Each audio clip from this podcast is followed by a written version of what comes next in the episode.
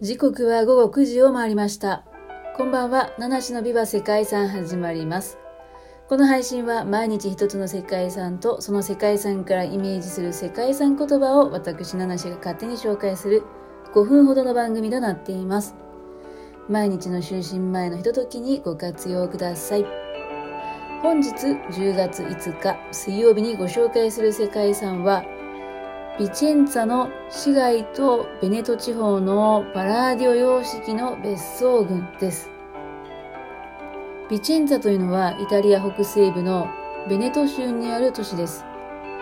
パラーディオ様式というのはベネツィアの建築家アンドレア・パラーディオの設計から派生してヒントを得たヨーロッパの建築様式のことです。現在パラーディオ建築というふうに認識されているのはパラーディオの当初の概念を展開したものとされております。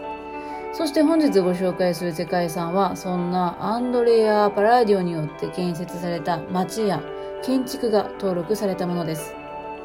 美しい町としても知られていて、パラーディオの町なんていうふうにも言われるそうです。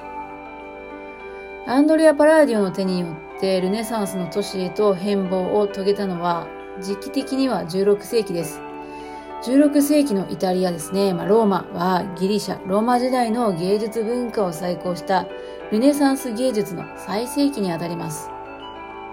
現在でも知られているドナット・ブラマンテであったり、ラファエロ・サンティといった名建築家が活躍していた時代です。パラーディオがビツェンツァで設計した最初の宮殿は、パラッツォ・チベーナ・トリッシノと呼ばれるものです。そして続く宮殿がパラッツォ・キエリカーティでした。これらは等間隔に並んだ柱とか半円アーチ、ギリシャ式の中東、そして窓の上の三角破風など、ギリシャ、ローマ、そしてルネサンスのスタイルを集大成したものとなっております。さらにパラーディオはフィレンツェやローマでは教会堂とか宮殿にのみ限られていたルネサンス建築を小さな邸宅にまで持ち込みました。有名なものは1567年に建設が始まったビラ・アルメリコ・カプラという建物です。ラ・ロトンダとも言われる建築だそうですね。ラ・ロトンダです。パラーディオの傑作の一つでもあります。後に多くの建築にも影響を与えたこのビラですね、別荘なんですけども、ローマのパンティオンの影響を強く受けたと言われています。あ、別荘ではないのかな邸宅ですね。パラーディオは市街地の比較的大きな建物では、周囲の古典的なものであったり、中世の重厚な街並みとの調和を図る建物を作って、郊外の邸宅では一軒家として丘とか森林といった風景との調和を重視したそうです。こうした潮流はパラーディオ様式と呼ばれて、世界遺産に登録されたのはベネト地方のイタリアレネサンス最後期を象徴する建築物群ということだそうです。はい。そして、そんなイタリア、ビチェンツの市街とベネト地方のパラーディオ様式の別荘群からイメージする世界遺産は、情熱を捧げるです。はい。情熱を捧げるです。これは、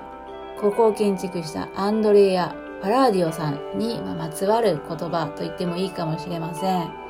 当時、建築家という職業っていうのはまだなかったそうなんですね。というのも、建築を手掛けていた多くの芸術家は、